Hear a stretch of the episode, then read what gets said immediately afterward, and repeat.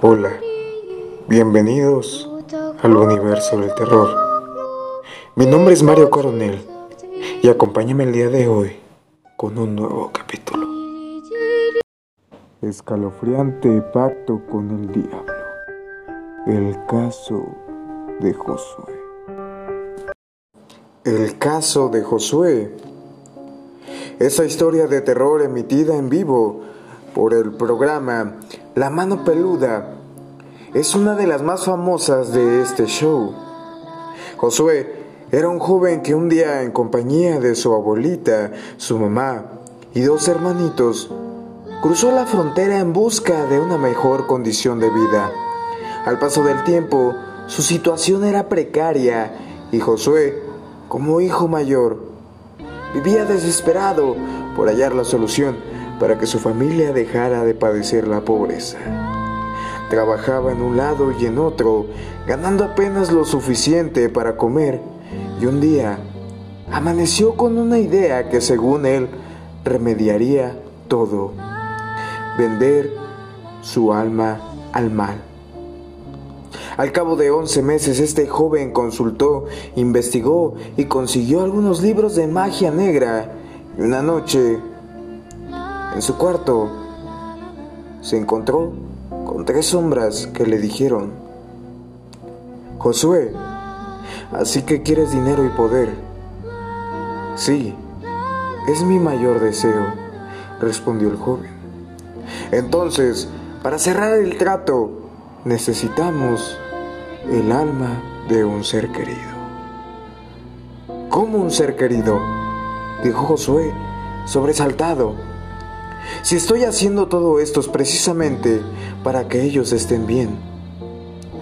Si realmente quieres que tu familia deje de padecer pobreza, debes entregarnos el alma de uno de sus miembros. Tienes hasta la próxima luna llena para hacerlo, de lo contrario, te va a pasar algo. Y las sombras desaparecieron. Esa noche fue la más larga en la vida de Josué. No durmió pensando en lo que las sombras le habían dicho, y a su cerebro llegaban pensamientos encontrados.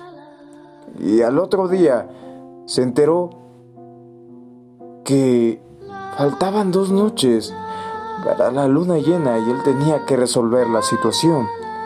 Un joven de apenas 16 años con el firme deseo de cambiar el destino de su familia, frente a la oportunidad que por mucho tiempo había buscado, decidió llevar a cabo el siniestro plan.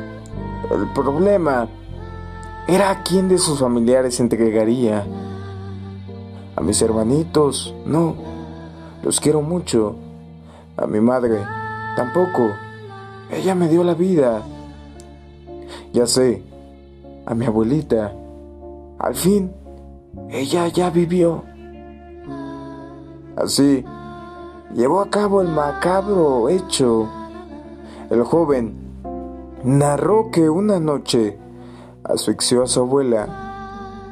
Posteriormente, al hacer los trámites de su muerte, las huellas del crimen inexplicablemente habían desaparecido y el hecho parecía una muerte natural. A partir de ese momento, Josué recibió un anillo que simboliza su compromiso con el mal y la vida de su familia. Y la suya, por fin cambiaron. Empezó a recibir dinero, lo que le permitió continuar con sus estudios. Se abrieron todos los caminos y descubrió en su cerebro una gran facilidad para aprender. Cierto día, se separó de su familia para irse a vivir solo. Al paso del tiempo concluyó sus estudios y obtuvo el título de biólogo. Más tarde, realizó el doctorado y tiempo después fundó una empresa. Al parecer lo tenía todo, menos tranquilidad. El remordimiento a veces era borrado por la abundancia de lujos. Y Josué ahora tenía dinero y cierto estatus que le permitía tener y hacer casi todo lo que deseaba. Nadie sabe por qué, pero su familia se había alejado de él. solamente lo paliaba con el dinero la soledad, los bienes, pero su vida estaba completamente vacía. Estarán de acuerdo en que era una historia poco común y muy impresionante.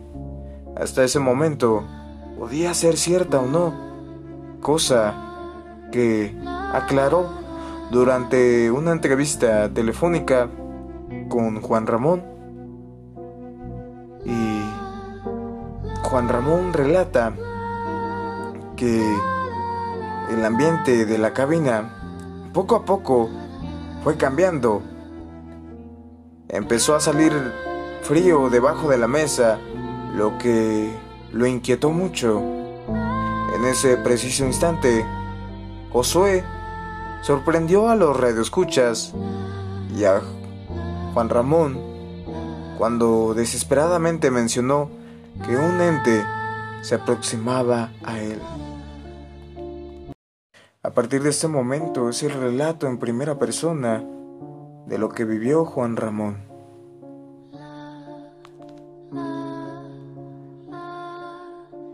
Es una mujer que flota y tiene una enorme boca de donde surge una lengua, como de serpiente.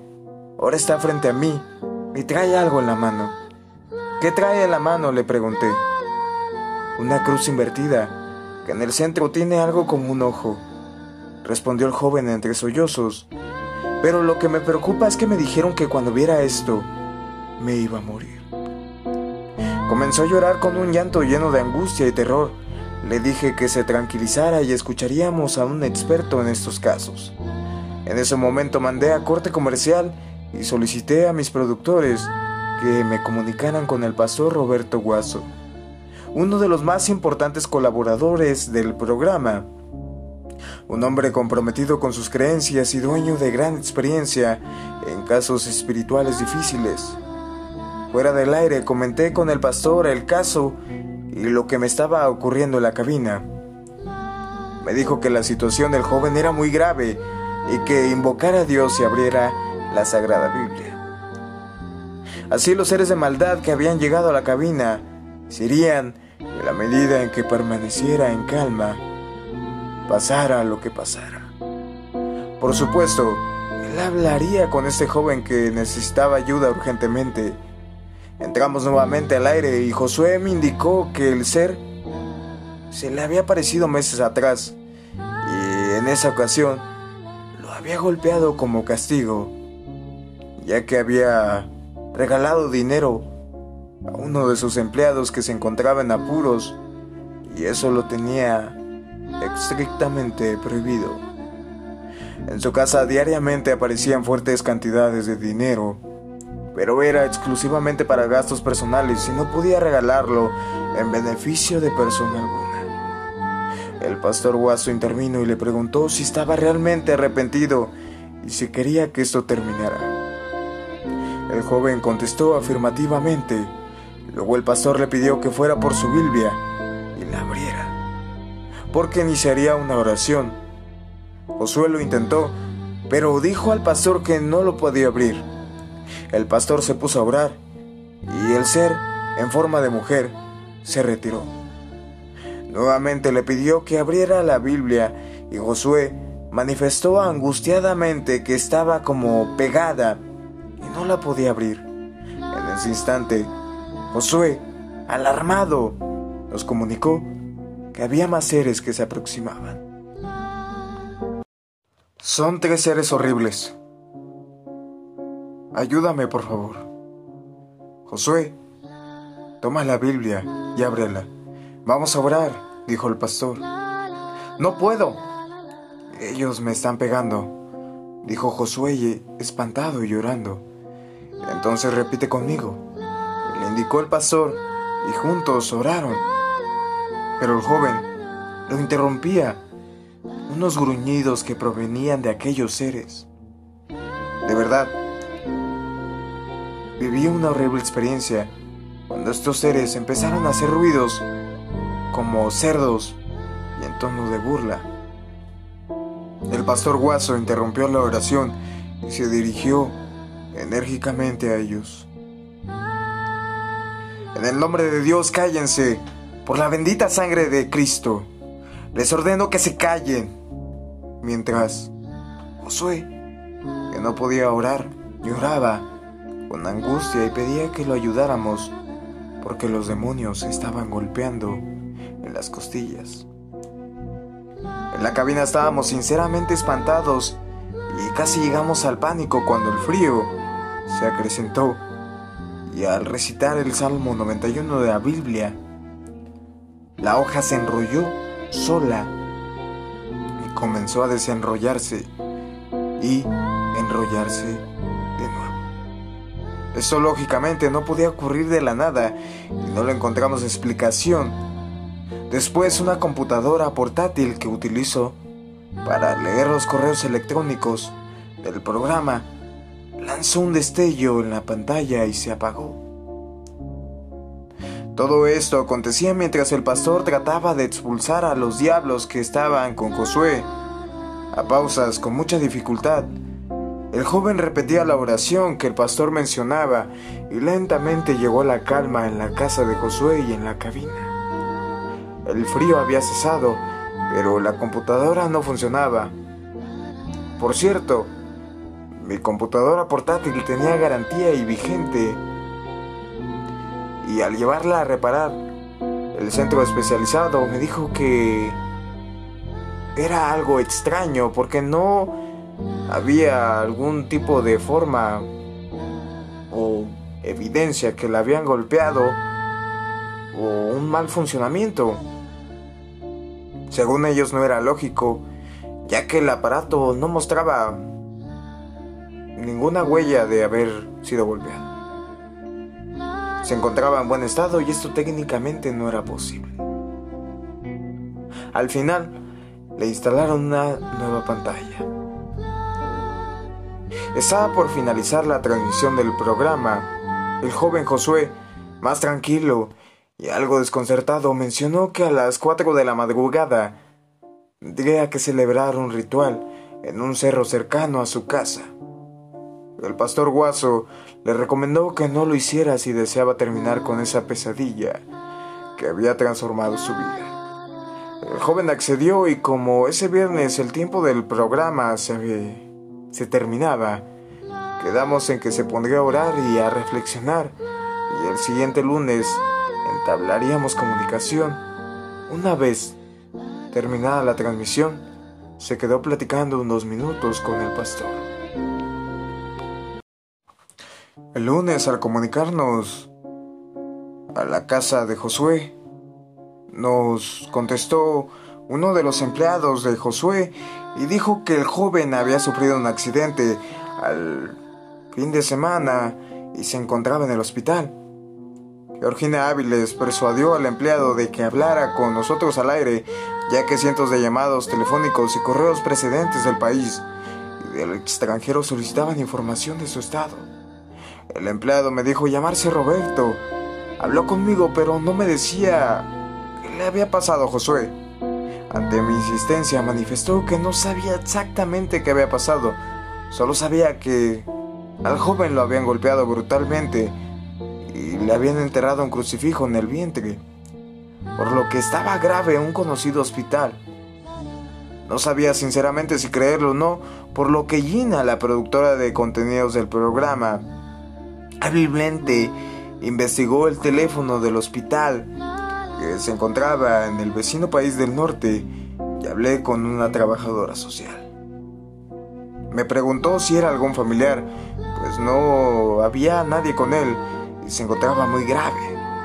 Había sido sometido a una intervención quirúrgica de alto riesgo y se encontraba en la sala de terapia intensiva. Las próximas 72 horas serían críticas y por eso se solicitaba que un familiar acompañara a Josué.